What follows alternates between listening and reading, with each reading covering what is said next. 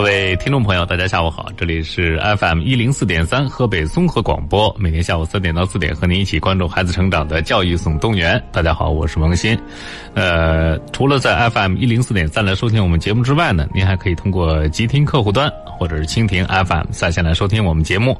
呃，另外还为您开通了两种互动方式啊，一种是在我们的微信公众号上，在微信公众号您找到河北综合广播啊，河北综合广播，直接在上面留言就可以了。啊，第二种方式呢，可以拨打直播间的热线电话零三幺幺九六一零四三啊，零三幺幺九六一零四三来找到我们。那另外呢，在节目之外，您还可以选择关注我们“教育总动员”的微信公众号啊，“教育总动员”跟我们节目名称是一致的。呃，关注之后呢，可以收听往期节目的回放，当然也可以看我们的推文啊，呃，这都是可以的。另外，回复关键字，比如回复阅读，呃，回复。呃，测试都可以弹出我们小编的二维码，加为好友之后进入微信群，可以优惠购买正版图书啊，以及就一些孩子学习当中遇到的问题来进行咨询。呃，当然也可以直接加我们小编微信啊，小编的微信是幺三幺六五五八九零幺零，幺三幺六五五八九零幺零。呃，今天。来到我们节目当中呢，依然是我们的老朋友，学业规划专家甄彩丽甄老师。那我们将继续就美术呃艺术生考试之后能报什么样的专业啊？每个专业有什么样的特点，来给大家进行一个详细的解读啊！欢迎甄老师。王鑫老师好，大家下午好。嗯，那昨天我们跟大家介绍的是视觉传达设计。嗯，对。这这个名字很很有意思，可能一开始家长看了就我为什么要让孩子学这个？看听不懂啊。嗯。经过我们但是。真正的就是学过来过来人的话呢，他其实觉得这个专业的应用性还是很好的，就业还是非常不错的。嗯，对。呃，今天我们要跟大家讲解的这个专业呢，其实我感觉就是他在就业方面也是相当强势的，而且如果能做得好的话，前途也是非常光明的啊。叫什么产品设计啊？产品设计，这其实好像是一个听名称，可能美术生马上就有一个感觉，这好像是一个综合性更强的一个专业科目。综合性更强的一个嗯应用型专业，对啊，那产品艺术来讲，我们先从它呃概念给大家说一说啊，嗯，就是它是将某种啊，比方说需要某种目的或者转化一个具体的物理形式，嗯，或是工具过程，那然后呢，把这个一种计划呀、设计规划的设想啊、问题啊。啊，解决通过它呢，解决一个方法。那么通过具体的载体表达出来一种创作性活动过程。嗯。呃，我举一个例子啊，就是我们嗯，就不知道有没有大家看到过，就是有有的那个那个圆珠笔啊，它做成像胶囊一样的。啊啊，可以伸缩，嗯，然后盖上盖子，就像一个小胶囊壳一样，嗯，啊，那么它打开是收缩的。那这个来讲的话，其实很多是用在哪儿呢？药品的一些呃广告类的产品上，嗯，这个其实就是一种体现吧，哎，啊，那么。这个来讲，这个过程当中可能体现的涉及到线条啊、嗯。符号呀、嗯。数字啊、色彩呀嗯等等这些方式的组合呢，把产品的一个形状啊啊以平面的或者是立体的形式展示出来。哎，呃，刚才我们举了这个例子，我觉得大家可能见的很多。嗯，还有我们现在很多笔就是。呃，其实我不太建议家长给孩子用啊。嗯。就我们现在很多笔的这个尾部，嗯，比如说它哎做了一个呃弹簧的支撑，然后晃晃悠悠的。哦。啊。对对对，孩子一写字儿，他就会颤嘛。颤悠。啊，还有就是上面做成什么各种形状，比方说有树苗型的，有什么什么各种各样的形状。嗯。其实。呃，这都属于产品设计里边的啊一种表达，但是为什么我不建议我们小孩子去使用呢？他的注这个注意力啊会被这支笔吸引走。对。啊，那他就没有办法去全力以赴的听老师的课程，他不像成人可能有一定的那个什么自制力。对。所以这个来讲的话呢，都是。那再一个来讲的话，我们再举一个例子，我们上银行啊签字的时候，你会发现那个笔上面有一个贴粘在柜台上。嗯。你用完了以后就自动放回去，它就自动弹回去了。上面有一条线，像类似于弹簧一样。嗯。啊，你一抻可以抻挺长的，然后你不用了就放回去，它就自动缩了。嗯。那其实这些都属于产品设计里边的一个问呃一个方式。对。啊，所以我这么一说，大家觉得这个专业好像还真的是挺常见的。哎，挺好啊，就是我们玩儿的一个专业是吧？对接触到的还是挺多的。对，啊，嗯，其实一个产品卖的好不好，能不能出新出奇啊？嗯考验的是产品设计的一个功力。对对对，就像我们就是我们现在坐的凳子吧，这把凳子坐的是否舒适？嗯啊，那它跟人体的体型啊，包括你坐下来的一个姿势啊等等这些方面，其实。都是经过科学考量和验证的，嗯。那这样子的话，它才能够更舒服适嘛，做起来，啊，所以这些都属于产品设计里边的一个范畴，嗯。啊，那嗯，就是现在把这个方面，我觉得是真的涉及到方方面面啊，哎，我其实呃，到这儿跟大家举一个例子啊，就是原来主持旅游节目的时候，嗯。经常跟大家说到到哪儿去旅游啊？东亚国家离咱们最近的近邻日本嗯啊，我不知道你们提到这国家感情是怎么样，咱先不提这个，就是大家去那边有一个重要的目的，什么购物是的，啊。有人说我买不起那些高级的电器啊什么，但是这些小一些小品种也非常好玩儿。设计比如说带放大镜的指甲刀，嗯它是人群很特定，是给老人用的。嗯啊，这样眼神不好，你可以透过这个来来看啊，更精准。比如说能发光的掏耳勺，这些东西可能刚发明出来的时候，有人觉得这对。什么呀，没没没什么意思啊。嗯但是现在你用一段，发现哎，用的确实方便，很贴心，很人性化啊。这些东西都被人们当做一种伴手礼啊，什么东西。购买回来、啊来赠送啊，其实这种这种产品设计给人们带来便利的同时呢，也是能够展现出生活当中艺术的一种途径。是的，确实是这样子的。所以来讲的话呢，就是说，通过这种好的产品设计呢，我们不仅能够表现出产品的功能的优越性，嗯，那同时来讲的话呢，对于嗯、怎么来去实现它制作，嗯啊、那生产生产成本。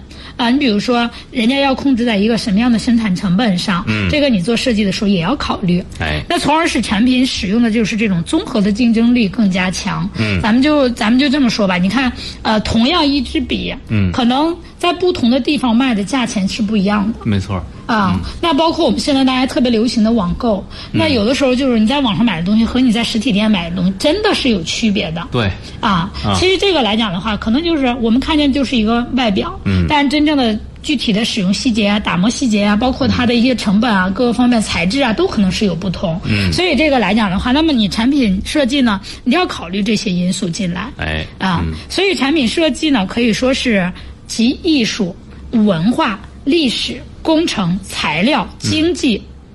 我一说这么多个方面，哎，啊，它真的是集这么多学科知识于一体的一个创造性的活动。嗯，所以我们说它是一个技术与艺术的完美结合，既要漂亮，又要时尚，可能还要实用。你还要考虑经济成本，还要考虑使用群体。嗯啊，所以这些来讲的话呢，那尤其是我们比如说呃，抗日战争七十七十周年，今年是哈，嗯那有很多这方面的一些嗯、展播呀或者展示啊。嗯，那在做这些的时候，那你一定要跟这个主题去啊、匹配。对，那才可以，它才有这种意义。那这个来讲，就是你对历史和对文化的一个理解。嗯大家在这个基础上去做一个延展和延伸。嗯所以这些来讲的话呢，那嗯，应该说一个好的产品设计吧，它不光是就是让人感觉就是赏心悦目，更多的是一个时代的经济技术和文化水平的一个体现和展示。嗯，啊，我说完这个产品设计以后，又举了这么多例子，那我相信家长和考生朋友其实对这个专业应该有一个比较嗯好的这种理解了。嗯啊，其实从另一个角度来讲的话，我们刚才说到它的文化，啊，那实际上就是我们经常说一个一个一个物品一个产品，啊，它的灵魂实际上是我们赋予的它的那个嗯文化内涵。嗯我我举例子啊，就是咱们现在去哪个店里去吃个饭，你会发现很多，呃，就是我们说河北的名特产吧，就那个驴肉火烧，嗯啊，你会发现它会有一个故事哎，对，啊，啊，其实这也是基于那个驴肉火烧这个产品产品而来的去做的这些，哎一系列的设计活动。对，所以这些来讲的话，那那么，嗯、就是我们说一个东西好不好，或者怎么个好，其实还是就是你给这个东西赋予的这个内涵和它的就是文化、对，啊，它决定了很多东西。或者简单一点，就是同样是两家卖驴肉火烧的店。嗯。啊，有一家呢还是原来的传统工艺，还是那种小摊儿式的。嗯。但是我给你做一个产品设计，把你的门店装修装修，对，把这个故事贴在墙上。嗯然后你这个哎，大家反映驴肉火烧太大了。嗯呃，拿的携带不方便。哎，我们把价钱做一半，弄成小个儿的，这样行不行？嗯啊，其实这就是产品设计。对，包括那个过桥米线，你看，就是如果是真的云南过桥米线，它会在墙上贴那个呃嗯那两个夫妻的那个、对那个由来，这些都是产品设计里边其中的一个环节。对，嗯，啊那那我们可以想见，这两家店谁卖的好，谁卖的不好。是的，是的。所以说，产品设计来讲的话，呃，说了这么多，那么它其实是一个集多学科为一体的一个，呃，那么再一个来讲的话呢，它既要有时代感，也可能也会有一些历史需求。嗯。那除此之外呢，还要考虑经济啊、经济效益各个方面，那都要考虑，包括我们刚才说到的制作工艺是不是复杂，能不能制作出来，我们现现有的这种那个什么有多大的呃嗯这种就是技术方面能不能支持，这些都是要考虑的。所以产品设计来讲的话，其实它是一个综合性非常强的，但是来讲的话呢，那它的美一定是跟你的美术有关系的，对啊，审美观点是有关系的。嗯，起码你要知道什么是美，我们通过这个能创造出什么东西来。是的，是的啊，。然后大家需要的又是什么？多学科一起，感觉这个专业其实挺考挺考验学生的创造力的。创造力，包括你的文化底蕴，对包括你自己。我们说，我们从另一个角度来讲，编故事的能力嗯，啊，其实都是都是这个专业里边那个什么的。刚才我们说到了很多跟我们生活很贴近的、很、嗯很大众的一些啊。那其实这个来讲的话，这个专业呢，它有艺术设计和工业设计合并来的。嗯呃，但是它又有这些嗯艺术设计呢分支类算是一个其中。那刚才我们说到的这些啊，都是生活当中常见的。那我们现在说一些不太常见的，嗯，比如说汽车。啊，比如说轮船，嗯啊，比如说一些机械类的，还有我们家具，嗯，啊，包括我们现在用的手机，哎，对，这都是啊，不光是你的配置的问题，嗯，对吧？那这个手机它给大家要一个什么样的形式展现？展示出来的是握感舒不舒服啊？对。呃，用什么材质制作呀？对对对，嗯。它的美观程度啊，对。还有它的就是给人的这种啊层次感啊，嗯，上档次不上档次啊，对。啊能定个什么样的价位啊，等等这一系列呢，实际上来讲，就是你的产品设计决定了这些，嗯啊，所以这个来讲的话呢，我们啊。就是可以了解，根据性质和用途的不同呢，产品设计呢，它也真的分为很多类。嗯，呃，最贵的吧，我们说现在嗯，什么最贵？手工的最贵。哎，对，一嗯是吧一加上什么手工的都比较贵。不信你出去买个面条，机器面条肯定比手工面条便宜。对，手工馒头比机器馒头贵。对，嗯啊，所以这些来讲的话呢，那么所以产品设计呢，它又分为能够批量和不能够批量，也就是手工设计类的和工业设计类的。嗯工业设计类就批量生产就好了。对，啊，那手工类的呢，你肯定呃需要人一点一点的打磨呀，一点点的去制作呀，等等这些方面，所以它就那个什么。那除此之外呢，还有外观和结构式结构设计。其实我们刚才说到了很多外观的，那么结构类的来讲的话，你比如说我们现在的手机，过去的手机，不知道王鑫老师还有没有想过，就原来我们是电池可以分离的，现在手机都是一体化的，是拆不了的。嗯，都是机电一体的。啊，对，嗯，那这个其实它就是一个内在结构的变化，嗯，啊，所以包括你说以前我们用翻盖手机。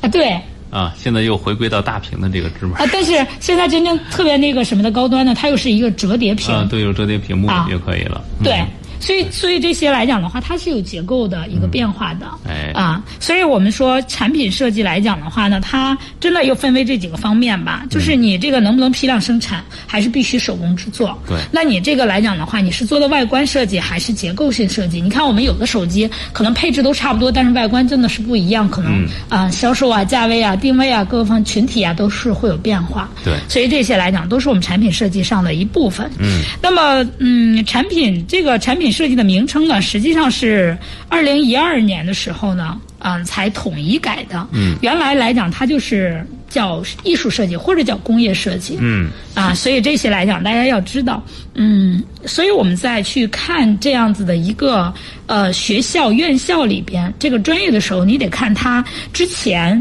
啊这个学校是做什么的嗯，啊。你比如说交通类的，他们的工业设计一般都会比较强。哎，嗯啊，呃，当然也有偏向艺术类的，啊，艺术设计的。其实我感觉这个产业啊，这个专业牺牲呃，就是吸引学生们的地方在哪儿呢？我们也都知道啊。现在我们是呃一直在进行的叫供给侧结构性改革。嗯，就是说什么呢？大家的需求对商品的要求不一样了。是的。那么我们需要更多的设计，更多的这个提升。嗯。啊，通过什么来提升呢？可能就通过设计整体的来进行一个提升，这样才能满足市场不断的需求。啊，你比如今天上午在大头贴，我们讨论是衣服，那不知道为什么大家集中对于男装开火了，说说说什么呢？女装还还可以啊，啊，品牌也多，样式也多，男装多少年来回那几样，嗯，啊，就就说到某品牌，就是多少年的衣服一直这么卖，广告变得很快，嗯，但是你说他对男装这方面有什么新颖的设计吗？没有。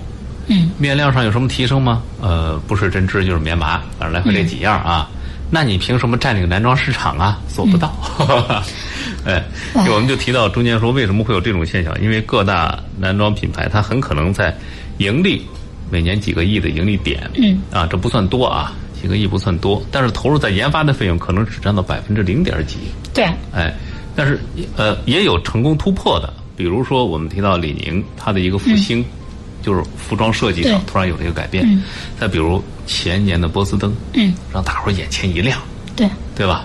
这就是产品设计，它在这里边投入了以后，让你感觉哎呦，突然不一样了。嗯，再一个就是，其实，嗯，我们这是说的大众市场，其实，在很多，嗯。就就比如说我们的一些领导人吧，他们很多比如出国那个访问服装设计部分，对，但就是说，嗯，总就是真正的有一些高端的东西，它其实真的会有私人定制的部分。总体上来说呢，这个工业设计对于一个企业呀，对于一个就是更容易能就想。长久做下去的一个公司或者集团来说，嗯，相当重要的一个核心，非常重要，对，确实是这样的。谁能突破？就是有的时候我们在打破传统的时候很难，嗯，但是在打破的那一刻开始，可能，嗯，你就占领了一大部分，哎，呃，就是这种。最起码说前沿吧，对你基于了一个领导的这么一个地位。是的，是的，它有的时候就是一个品牌的突破，往往就在一个产品的设计上，对啊发生的。那我相信，随着越来越多的啊，大家对于这个供给侧结构来要进行一个变革，适应这样一个变革的情况下，加强自身的这个产品设计，这是必由之路。那么，这个专业的学生将来的发展的前途，嗯，应该是很很广阔的。嗯，是的。那在说他们的发展之前呢，我们先说这个，呃，专业会学什么吧？对。啊，因为好多家长可能还觉得，哎，老师，我们学美术。刚才我们提了那么多科啊，艺术、文化、历史、工程，甚至材料学，是的，你都要有所涉猎。那我们孩子还要学经济呢。要学这么多吗？我们的孩子能不能受得了？咱们看看他主要学什么哈？开设的主要课程。嗯，呃，主要课程开设的话呢，第一个设计素描，这是一定的，就是你自己必须能画出来你自己的想法，对，啊，表达出来用素描的形式，非常直观的让大伙儿看到。对，当你在设计出素描以后，你还要上色。嗯啊，那如何用色与色彩搭配？比如说，有的是要低调型的，有的可能是跳跃型的，还有可能就是说是渲染一种什么样的哎啊情绪啊感受啊，或者是给别人带以一个什么样的冲击？嗯，所以这个来讲的话，它是有一个设计色彩搭配的。那么再一个来讲，平面构成，嗯啊，你在平面里边能够展示出来。那再一个来讲，立体构成，嗯也就是说。嗯，这支笔是立体的，对吧？我们这这这个纸可能上面，比如说我们画一幅画，那可能是平面的。嗯。那再一个来讲，计算机辅助设计。哎。哎，就是你你光绘画不可以，你还得在电脑上表现出来，因为往往是电脑它表现出来以后，比如说我们现在的一些刻字。嗯。啊，那实际上来讲，就是通过电脑操作，啊，它的程序控制机器来去，呃，按着原来你设定的字体来刻出来。嗯。包括我们原来你看条幅。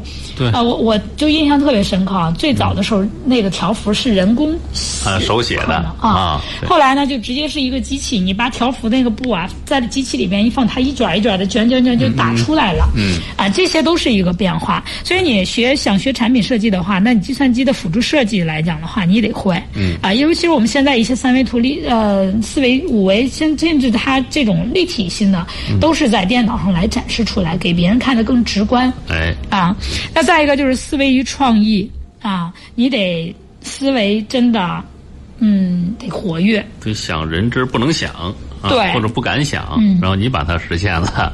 是的，还得有有创意。对。那么再一个来讲的话，设计的概论，嗯啊，设计的概论，这个怎么来讲呢？就是嗯，有些这个嗯人来讲的话呢，就是你说，哎，我有一个这个想法，我要实现，但是呢，就是我们所有的东西，当别人告诉你一些基本规则的时候，那你这样子的话，可能你才更容易设计出来。呃，能够应用性啊，包括它的一些实实际的价值啊等等这些方面才可以。对，所以这些来讲的话，概论性的东西你一定要知道，要否则的话你自己天马行空，最后出来的什么可能都没有什么实用性或者是实际的东西。对。那么再一个就是表现技法。嗯。表现技法，这个技是技术的技和啊，也就是说你用什么样的方式来表达出来。哎。很重要，嗯，啊，就我就举一个例子啊，就是我们说，呃，一个勺子，你用瓷的和用不锈钢的，啊，它结果是不一样的感受。还有有的人用银的，所以来讲的话，你设计的这一款勺子，那么你到底想啊用什么材质？用什么样的材质更能体现、体会出来、体现出来你自己最初设计这个的时候的想法？嗯，啊，所以这些来讲的话，那你你得都得懂。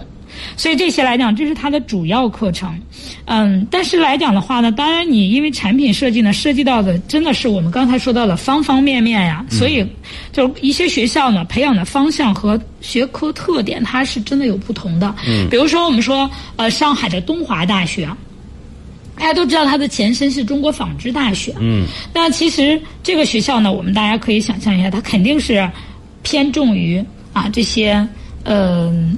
就是纺织方向的一些对啊设计，所以这个来讲的话，我们大家你你就知道它那个什么。那再比如说江南大学，啊，江南大学我们都知道它嗯特别厉害的是它的食品，嗯，啊，那在这个方面来讲，它可能它的侧重点也不一样。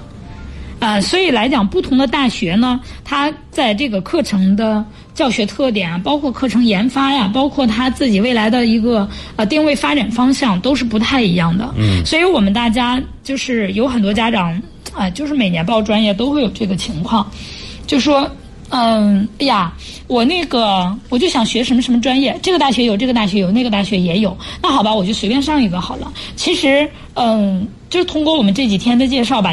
它它还真的是不一样，嗯，就同样一个专业名称，在不同大学里，它真的侧重点是不一样的。哎，所以我们大家呢，在去看这些专业的时候，那你还真的有必要去看，啊，这个大学，看这个大学的侧重点，对他培养人才的方向是什么？对，因为不然很可能跟你想的完全不一样。对你本来你学这个专业，你准备将来上什么什么地方就业呢？嗯，结果来因为你学的方向完全相反，那可能你去不了那个对领域。啊，所以这些来讲，我们大家啊一定要了解。那嗯，我们再说啊，就是有的人想着学珠宝设计，是吧？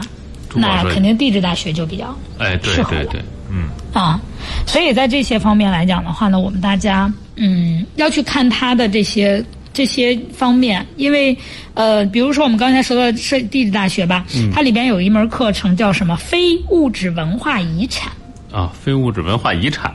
对，因为它珠宝类的这些方面的首饰类的设计呢，它有很多可能跟我们中国传统啊啊，包括我们的一些呃历史啊，都是贴切的。你看我们的黄金也好，玉也好，它很多东西都真的是我们古代有古代风格的一些。嗯啊，当然也有现代简约风，但是确实还是那个居多，什么龙凤呈祥啊等等这些，嗯，是吧？所以这些来讲的话呢，你要可能你要学，但原来可能你根本连想都没想过啊，我学个产品设计还要学这个，对。但是这个大学你真的要学。那除此之外呢，你可能都没想过，像什么镶嵌呀，啊，比如说你一块玉外边你用什么样的材质去包包裹它，啊，那这些来讲其实都是有讲究的。那么。地质大学它就它就会涉及这些，嗯，但你也可能换一个大学，它就不涉及这些内容。对，所以我们大家呢，就是你你选的呃大学方向和课程来讲，你一定要看一看有没有说，哎呀，这个我学不了。嗯，啊，我真的学不了。如果跟你的这个想法差距太大的话，你可能会给他，一是兴趣够不够，二是能不能学下来。因为我们很多美术生其实，在选科的时候，可能选历史组的更多，嗯，选物理组的有吗？有。但你说，就是我们说刚才说到这个珠宝加工啊，这些那个什么呃金银这些那个什么的时候，它有一些熔炼技术，嗯。那那说咱们就这么说啊，就是玉它有一个温度，你那个什么镶镶嵌的这个金呀，或者是那个银呀，或者是一些其他的 K 金呀，或者一些其他的什么什么什么金属，那它实际上是熔炼度都是有不不一样的。对。那在什么情况下你把它放上是最合适、最恰当的？这些来讲实际上是有化学知识点的。有化学，有物理。如果呃这些理科逻辑思维的呃不太好的这个孩子，嗯，你非要学这个的话。那你肯定会，就是你上中地质大学去学的话，他肯定会受到一定的限制，受到一定影响的。所以这些来讲的话，我觉得我们家长啊，真的别别光听我说了以后呢，就觉得哎呀没事儿，嗯，你千万别觉得这样的，这真的是关乎你自己未来学的，孩子学的时候痛苦不痛苦，嗯，能不能学好学会。或者只看了一个名字，哟，这个学校有这个产品设计，嗯，那我们就学学吧，啊，哎，但是你可能没有闹明白这个学校的侧重点在哪儿。是的，是的，所以从这个角度来讲的话，我们大家一定要，嗯，根据不同的学校啊开设这个产品，呃，设计类的专业，它开设的这个专业方向，未来的就业方向在哪里？哎，啊，是不是你的兴趣点？甚至我们有的时候就是家庭就业的时候，因为家长他也有一定的因素在里边嘛，是吧？那你家长是不是你原来给你孩子设计的那条通路？嗯，是不是都要考虑清楚？嗯。好，现在时间是下午的三点二十九分了啊，进一段广告之后马上回来。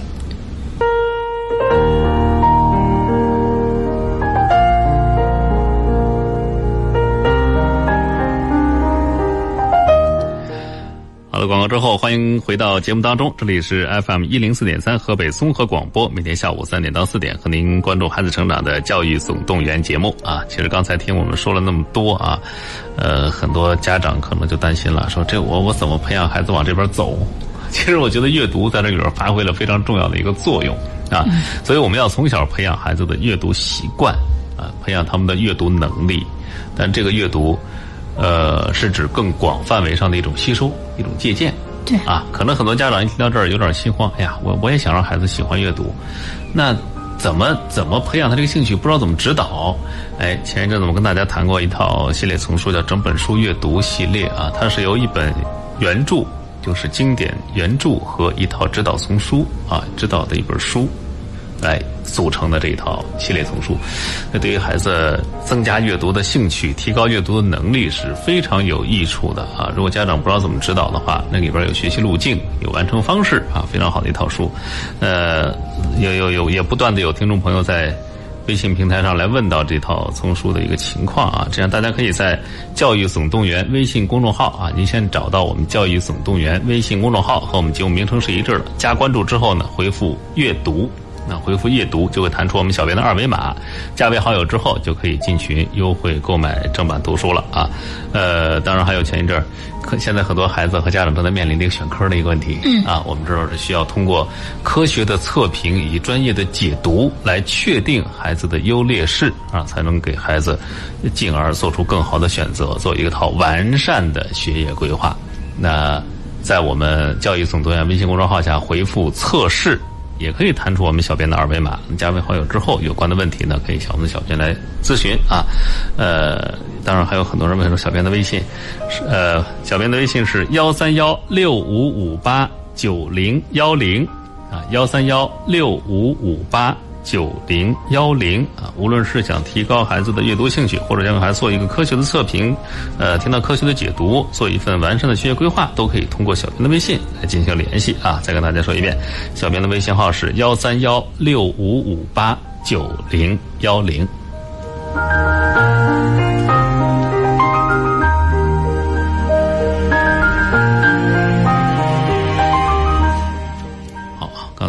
谈到了这个，今天跟大家介绍的美术艺术考生，呃，可能非常愿意选的一个专业叫产品设计，也提到这个非常综合性的一个科目了啊。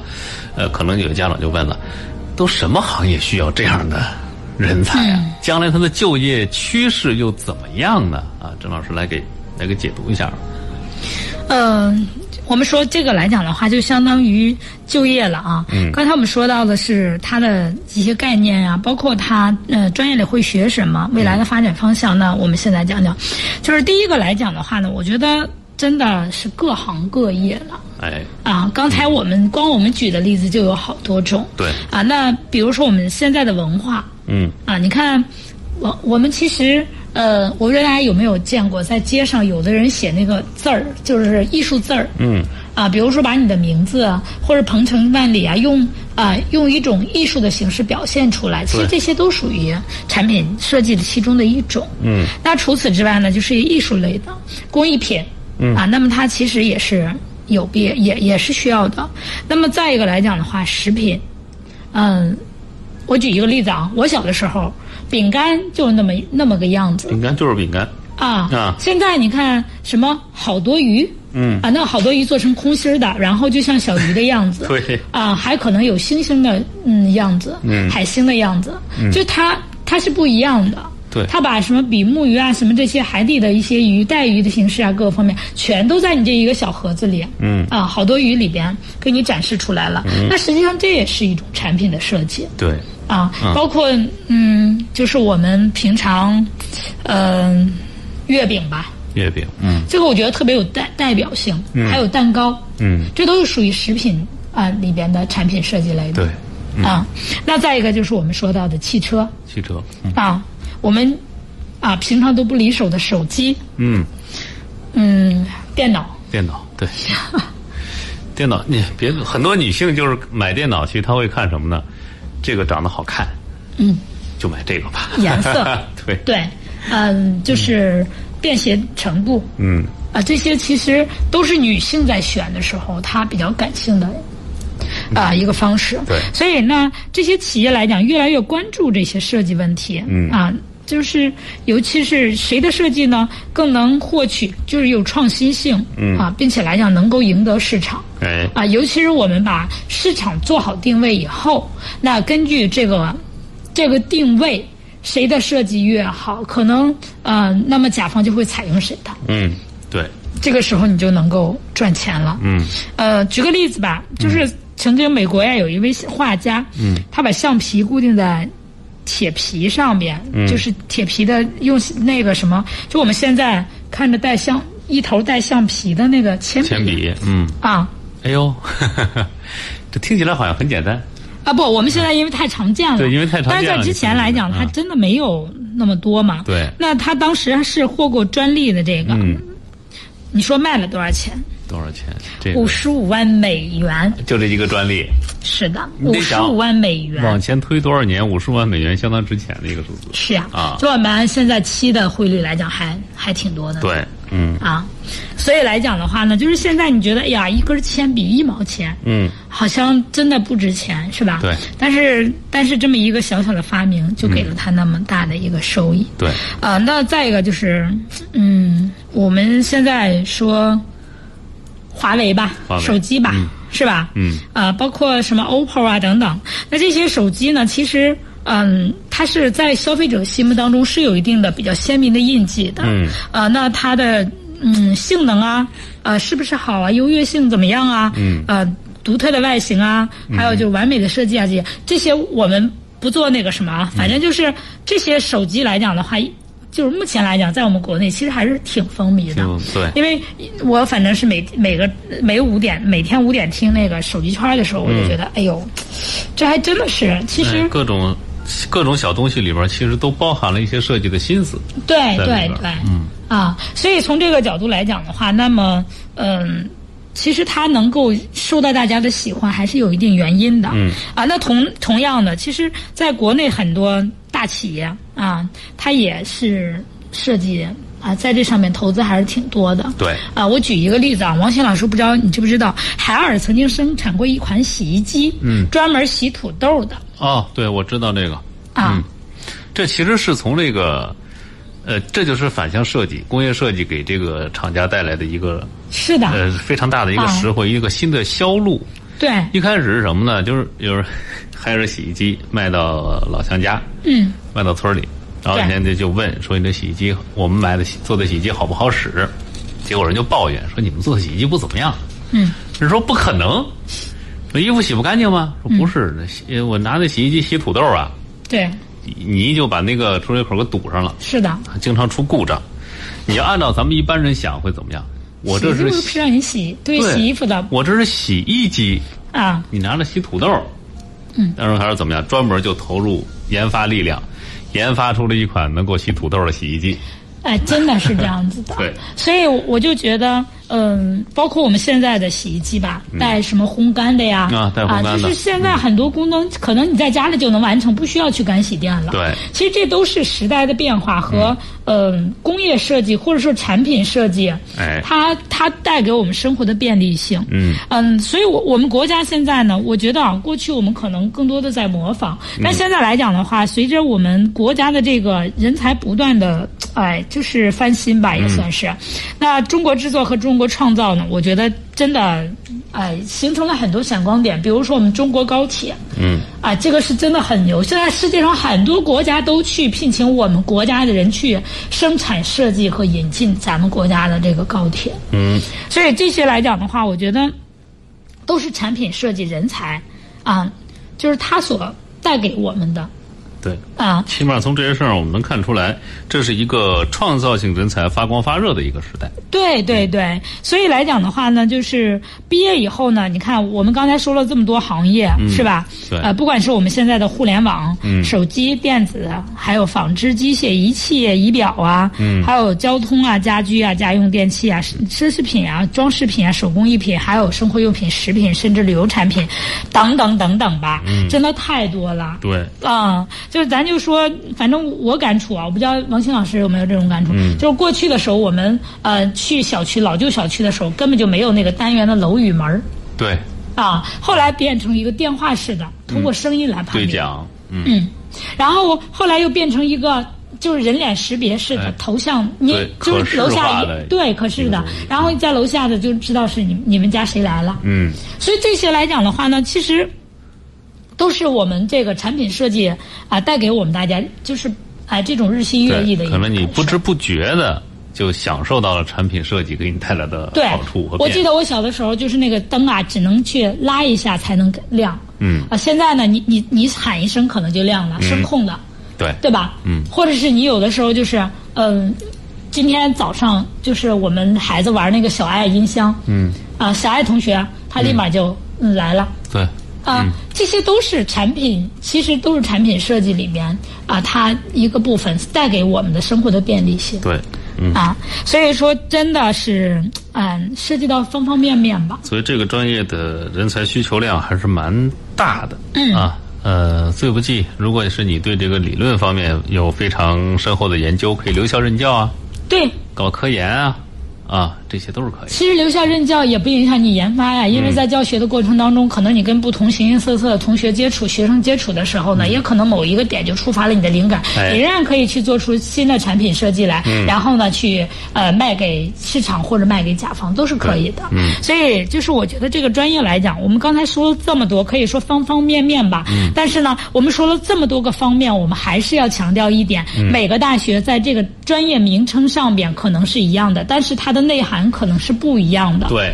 啊，所以大家还是要找准这个方面的。嗯嗯，再一个来讲的话呢，就是我们刚才说到了，真的是这个这个专业吧，已经遍布了我们的方方面面了。嗯，啊，跟我们的生活的相关性也太强了。是的，是的，但还是提醒大家，各个学校的侧重点是不一样的。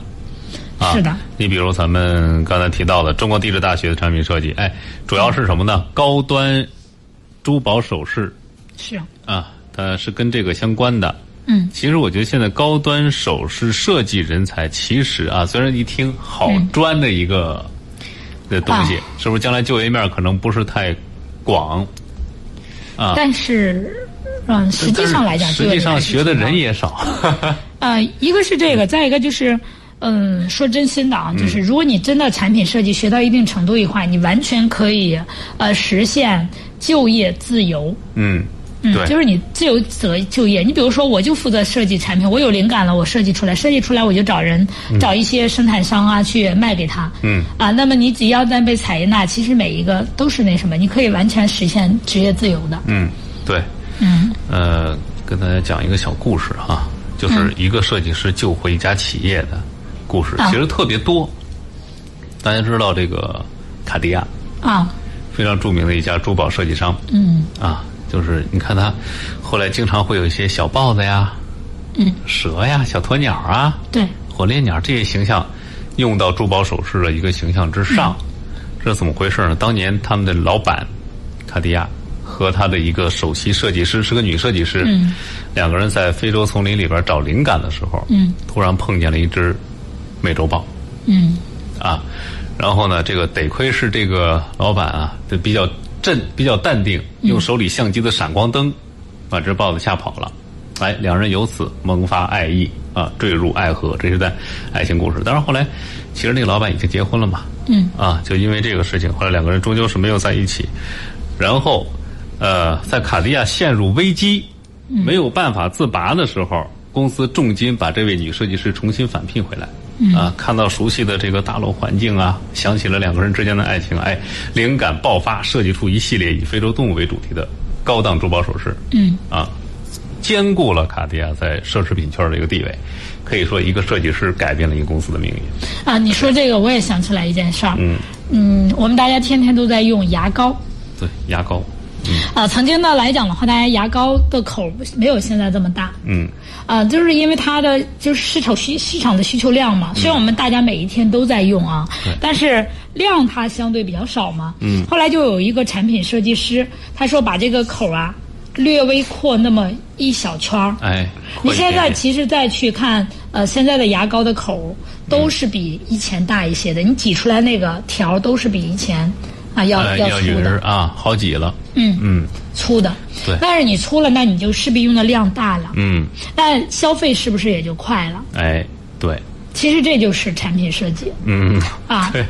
它也是对企业的一种盈利。存存的小心思的啊。嗯。嗯，这这就说明，哎，这大有可为，很多产品都是这真的是需要的啊。嗯。啊，呃，说到这儿了，我们得来来，我们来看一下啊，就是什么样的呃孩子需要可以报考这个相关的院校？那么开设产品设计的院校有哪些？嗯。啊，我们简单来了解一下吧。呃，就这么说吧。如果说大家、呃想着学这个的话呢，第一，呃，产品设计你得目前来讲啊，大部分都招的是艺术类的美术生、啊，这是你的一个基础。嗯。啊，那么也就是说，你最起码要有绘画基础。嗯。是吧？啊，那其他的才是你的什么逻辑思维啊，什么这些啊方面。所以来讲的话呢，那我们嗯，大家呢。光学，你说我画的特别好，嗯，但是我只限于你让我画什么，我看着去画，哎，啊，我自己没有对他的一个，你看，就是我们还是说放在眼前的一只话筒，可能不同的人画出来的结果是不一样的，嗯、就是我们大家的视觉和感官，还有就是呃这种感受表达想表达的是不一样的，嗯。对。啊，那有的人他觉得我这个话筒嘛，它它是让声音可以扩散的嘛，他可能把这个头啊做了一些变形变异，啊，他可能就更能表达出来，尤其是在平面当中更能表达出来这个它的作用，对吧？但是每一个人的想法是不一样，所以你除了有绘画基础之外，你还要有想象力、创造、想象力、创造力和呃思维的一些逻辑能力，嗯啊，这些来讲的话呢，都是都是需要的，哎，啊，嗯。所以，这是我们说你最起码基本的一个素质。嗯、那么再一个来讲的话呢，就是色彩表达。哦，色彩。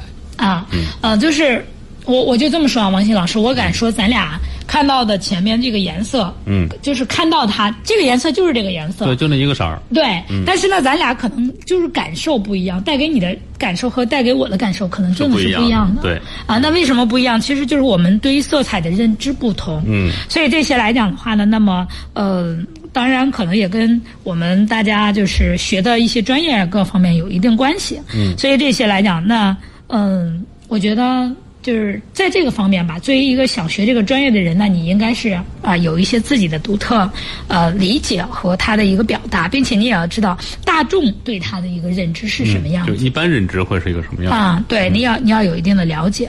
那么再一个就是我们刚才说到的啊文化素养。嗯。啊，你对于我们不不光是对我们国家的历史吧，你对呃世界各个国家的历史，我们说世界史、中国史、近代史、现代史、古代史等等这些是吧？嗯。那其实你都是应该有一定了解的。对，最起码是有一定了解。呃，对对对，你都一定有一定的了解的，并且我说真心的，可能你了解的越透彻，对于你产品设计出来，嗯，就是这种呃层次可能越不一样。嗯。啊，所以这些来讲的话，实际上大家都还是还是要嗯去思考的。嗯。再一个就是发散性思维。对。因为是你要进行创造。哎，是的，发散性思维就是我们最怕的是说让你设置一只话筒，你就天天光盯着这一个话筒去想了，你从来没想过说，是吧？怎么来通过呃给话筒变形状，或者是怎么更让人感觉那握的姿势更舒服啊？嗯。呃，还有就是拿起来，比方说，我有我有经常有这种经这感觉啊，就是我去讲座，嗯啊，拿一个手持麦。哎，那个手持话筒真的好沉啊！我有的时候拿拿一拿这个手就就右手就觉得哎呀不行，得换左手拿一会儿。啊，真的，它有有这个，但是有的话筒你会发现拿起来就很轻。嗯。啊，还有就是这种握的舒适感。嗯。啊，也是不一样的。对，还有给大家的感官是不同的。嗯。所以这些来讲的话，其实嗯，都是一个设计设计的人才吧。我觉得你你最起码应该啊去深入的考虑的。就是你你看山不是山的这种对啊思维才行，嗯，所以它需要一定的发散性思维。嗯，那么至于说嗯院校啊报考啊这些，我觉得嗯虽然我们介绍的是产品设计类的专业啊，但是真的它有很多个可以延伸的方面。嗯，所以来讲的话呢，嗯，大家呢在报考这些的时候，我们大家你要知道，呃学校。这个专业，我们刚才说到了，他开的什么课程？哎，啊，他目前的毕业生在哪个领域里就业比较多？嗯，啊，为什么这个说呃那个什么？我们说到大学，其实还有一个功能，除了教你学知识之外呢，还有一个功能是人脉圈的拓展。嗯，啊，那你的师哥师姐都在什么领域里？啊，你将来在那个领域里的时候，说真心的，一说校友或者一个同门师弟、呃师兄妹等等这些方面，其实真的是有帮助的。嗯。啊，对，人都有这种心理，哎，啊，所以这些来讲的话呢，我们大家都要去了解。嗯，那么再一个来讲的话呢，嗯，我们大家你也要知道这些学校里这个产品设计的发展是怎么样的，嗯，啊，它的投入是怎么样的？说真心的，嗯，产品设计它更需要这种啊更多的一些投入，嗯，但是有的嗯学校啊，它它的投入点不在这个上边。对。他可能还是原来的传统的所谓艺术设计的这个啊，或者是说他在这个上面没有什么多，他因为这也就是我们艺术生要报考的时候要考虑的另一个因素。嗯，是什么因素呢？就是他在报考的时候，为什么我们要上专业类的学校里去？专业类的专业类的学校来讲的话呢，他会把这个呃，就是他会把这个这个呃。专业上投入啊，包括师资引进呀，啊各个方面他会投入的更多。但是你比如我们传统的一些呃学校，它本身它的重点就不是这些学科，那它确实就是这个学校可能真的挺好的，但是呢，它本身艺术类的专业就不是它的优势。对啊，所以它的投入相对就小少一些。那你自己的未来就业，还有你真正的学到的东西来讲。啊，它就不一样。这就是我们为什么考研的时候，有的时候就是你说我上个，就是我考本科的时候，我上个九八五二幺幺挺难的。但是考研的时候，有往往有的时候专业性来讲，我在这个学校可能还不如啊，在那个学校的分儿低呢。嗯。就是我一个普通的，但是我还不如上啊一个九八五二幺幺的，因为它专业性没有那么强。对。啊，这些来讲的话，我觉得都是大家报考的时候吧，应该考虑的。对，要注意的。嗯。所以这些来讲的话呢，我觉得我们大家呃有必要真正的去好好了解了解去。嗯。那么再一个就是报考的嗯相关依据吧，给大家跟大家刚才说了这么一些啊。嗯。那么嗯，除了要了解这些之外呢，你还要了解，就是作为家长，尤其是现在这个阶段，马上就要校考统考了嘛。嗯。那统考了以后，你还要知道嗯哪个学校里会有校考。哎。啊。对。那校考来讲，它的考试方向跟联考有什么区别？它的考试的主要方向是什么？你找往届的一些学生们去聊一聊，了解了解。嗯。甚至来讲，有一些教培机构的老师，他们也会比较了解。嗯。啊，你可以找他们了解了解。这些来讲的话，我们大家一定要注意。那除此之外呢，就是身体条件和文化课成绩的要求。嗯。啊，你别觉得说呀，我一美术我特别好，我是艺术生了，我无所谓了。嗯。不是啊，这两年的变化真的是啊，要求逐渐提高文化课成绩的要求。这两年来要求特别啊大，所以这个来讲的话呢，更多的可能对你文化课成绩提出更高的要求。哎，那我们大家就啊，所以在学美术的时候呢，你也千万别落下这个文化课的啊文化课啊，是的。嗯，好，呃，时间关系，今天就先跟大家聊这么多啊。呃，明天接着我们来给大家介绍，呃，美术艺术生可报考的下一个学科啊。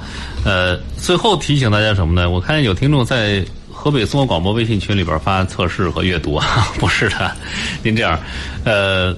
怎么找到我们呢？可以找我们节目的一个微信公众号“教育总动员”，和我们节目名称一样，叫“教育总动员”啊。找这个微信公众号加为关注之后呢，在“教育总动员”微信公众号呃号下回复“测试”或者回复“阅读”，这样才会弹出我们小编的二维码啊，加为好友就可以实现您想要的一些功能。呃，再次跟大家来说一下我们小编的微信号啊：幺三幺六五五八九零幺零啊，幺三幺六五五八。九零幺零，好，那，时间关系，今天就跟郑老师先聊这么多啊，我们下次节目再会，拜拜。